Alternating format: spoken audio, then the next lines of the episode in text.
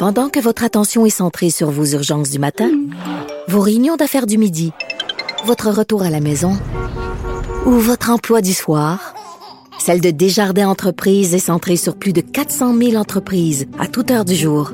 Grâce à notre connaissance des secteurs d'activité et à notre accompagnement spécialisé, nous aidons les entrepreneurs à relever chaque défi pour qu'ils puissent rester centrés sur ce qui compte, le développement de leur entreprise. IGA est fier de présenter l'émission À vos affaires. Pour économiser sur votre panier d'épicerie, surveillez les offres et promotions de la circulaire disponible à IGA.net chaque semaine. IGA, vive la bouffe et les bonnes affaires.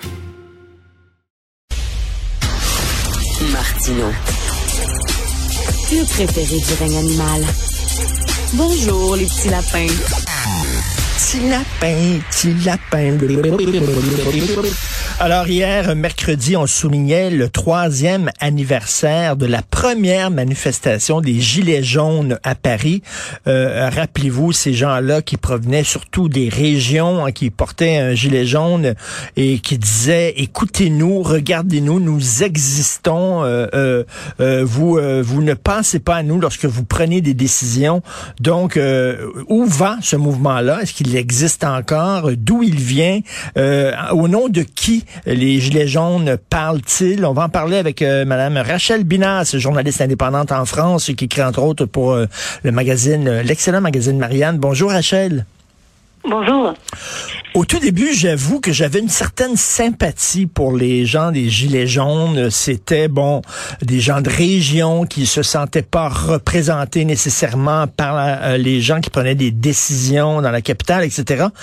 Mais ça a dérapé euh, solide et après ça, on a entendu des, euh, des slogans antisémites lors de manifestations de Gilets jaunes. Et là, j'avoue que je suis beaucoup moins sympathique à ce mouvement. Euh, premièrement, on va revenir aux origines. C'est qui les Gilets jaunes? Alors, ce qu'on appelle les Gilets jaunes, c'est un mouvement qui a démarré euh, le 17 novembre 2018, pour être précise, avec près de 290 000 personnes dans la rue, euh, et un mouvement en fait qui s'est ritualisé. C'est-à-dire que pendant près d'un an, chaque samedi, euh, des Français se rassemblaient dans la rue de manière spontanée, se réunissaient pour protester contre la baisse du pouvoir d'achat et surtout l'augmentation du prix du carburant plus, plus synthétiquement contre la, la vie trop chère. C'était des gens qui euh, appartenaient euh, à une classe sociale populaire ou une classe moyenne inférieure, euh, qui ne se sentaient pas forcément représentés par les syndicats ou les partis politiques et qui ont donc décidé d'investir euh, la rue euh, pendant donc près, près d'une année.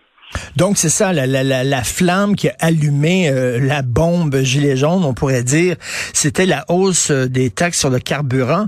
Et en fait, ce qu'il disait, c'est que vous, à Paris, les bobos, vous pouvez vous promener peut-être, oui, en métro, en autobus, etc. Mais nous, en région, nous avons besoin d'auto pour nous déplacer. Donc, c'est encore la preuve que les décisions sont prises à Paris pour les Parisiens et vous nous oubliez. C'est un peu ça au début, à l'origine. Il y avait de ça. Alors, il y avait, euh, comme vous l'avez bien souligné, la, la hausse du, du, carburant, mais également des gens qui disaient, ben, même si on travaille, on n'arrive plus à joindre les deux bouts.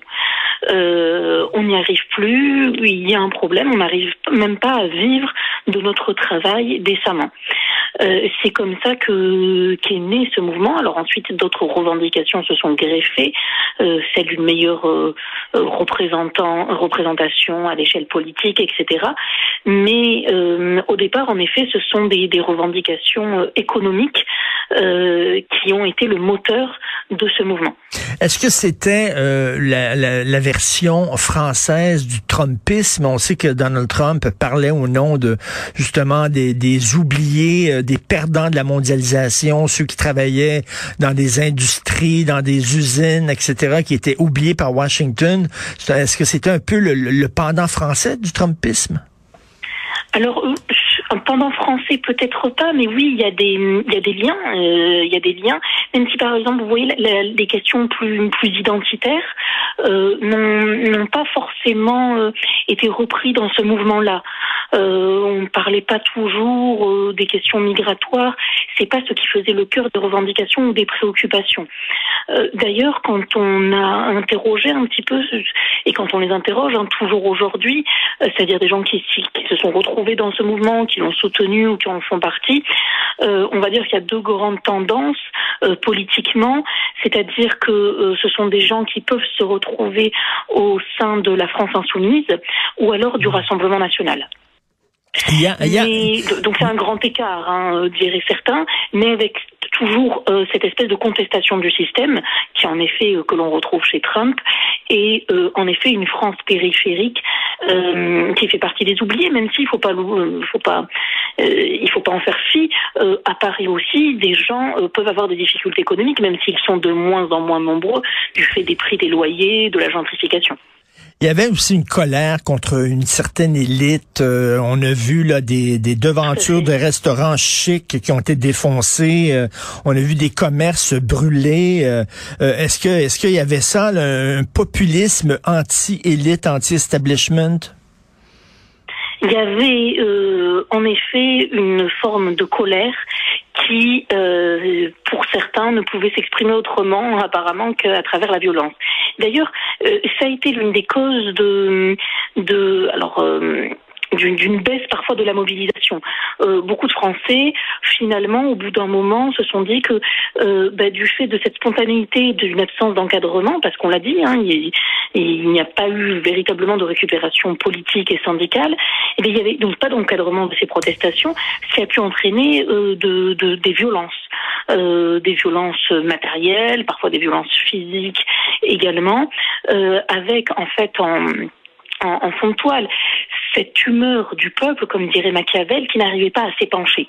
À partir du moment où ce qu'on appelle les corps intermédiaires, c'est-à-dire les syndicats pour aller vite, on pourrait dire aussi les associations et plus largement les partis politiques, ben, ne, répondent plus à ces revendications, n'arrivent plus à se faire le relais de cette colère, et ben c'est une colère qui en fait va trouver comme recours notamment la violence. Attention, hein, je ne la justifie hmm. pas, je cherche à l'expliquer. Tout à fait. Chaque fois que je vois euh, des foules euh, euh, crier, manifester contre le grand capital, par exemple, je me dis toujours, oh là là, ça va verser dans l'antisémitisme. On sait comment ça mm. fonctionne. Euh, on, gueule contre le grand capital et après ça, ça va être les Rothschild et après ça, ça va dire, oh, les Juifs qui contrôlent la finance et tout ça. Et là, on a vu une vidéo de Alain Finkielkraut, un intellectuel que j'aime beaucoup, prise à partie par les Gilets jaunes qui lui disaient sale juif et tout ça. Et là, je me suis dit, non, là, c'est vraiment n'importe quoi là? On l'a vu aussi, on a vu des propos similaires, alors qu'ils ne visaient pas euh, personnellement Alain Finkielkraut, mais d'autres figures dites juives, que ce soit réelles ou supposées, au moment des manifestations relatives au pass sanitaire. En effet, il y a euh, cette espèce de, résur... résu... Euh, résurgence, pardon, euh, de cette question-là, notamment dans des mouvements qui ne sont pas encadrés. C'est-à-dire qu'il y a quelques années, lorsque dans une manifestation encadrée par des syndicats, il y avait ce type de propos, on, on le prenait par le col et on le sortait Ces manifestations qui échappent justement à toute forme d'encadrement, eh ben, elles deviennent aussi, pas que bien sûr, elles ne se résument pas à ça heureusement, mais le terrain de certains euh, marginaux euh, qui décident que toute opinion euh, doit être entendue et toute opinion est légitime. C'est aussi, oui, ce qui a pu affaiblir en partie ce mouvement-là. Même s'il faut le dire, hein, le mouvement des Gilets jaunes a réussi à obtenir beaucoup de choses, parfois même des choses que les syndicats eux-mêmes n'avaient pas réussi à, avoir du, gouvernement, c'est-à-dire gel du tarif du gaz et de l'électricité, augmentation du, salaire minimum du SMIC, une baisse des impôts pour les petites retraites, euh, la suppression justement de l'augmentation de la fiscalité sur le carburant. Euh, tout ça, ce sont des choses hmm. obtenues par ce mouvement. Donc, il y a des aspects positifs, mais comme, comme tout mouvement euh, populaire, à un moment donné, on est infiltré, ces mouvements-là sont infiltrés par des radicaux, que ce soit de droite ou de gauche et après ça qui détourne finalement le mouvement. Est-ce que le mouvement des Gilets jaunes, au moment où on se parle trois ans plus tard, est complètement discrédité, là? C'est une très bonne question. Non, il n'est pas discrédité. Euh, c'est un sondage réalisé par l'Institut Ipsos Sopra Steria qui le montre euh, que euh, une grande part des, personnes interrogées affirment, alors une certaine part soutient ce mouvement, qu'ils en aient fait partie ou pas, et euh, 82% de l'ensemble des personnes interrogées affirment, selon elles, que le un mouvement comparable à celui des, du, des Gilets jaunes pourrait émerger à nouveau en France. Euh, donc 82%, ce qui est assez euh, impressionnant. Et il faut le dire aujourd'hui, les services de renseignement et les politiques surveillent une éventuelle reprise. Alors, euh, en d'autres termes, le mouvement des Gilets jaunes aujourd'hui est un spectre une ombre qui plane au-dessus des politiques.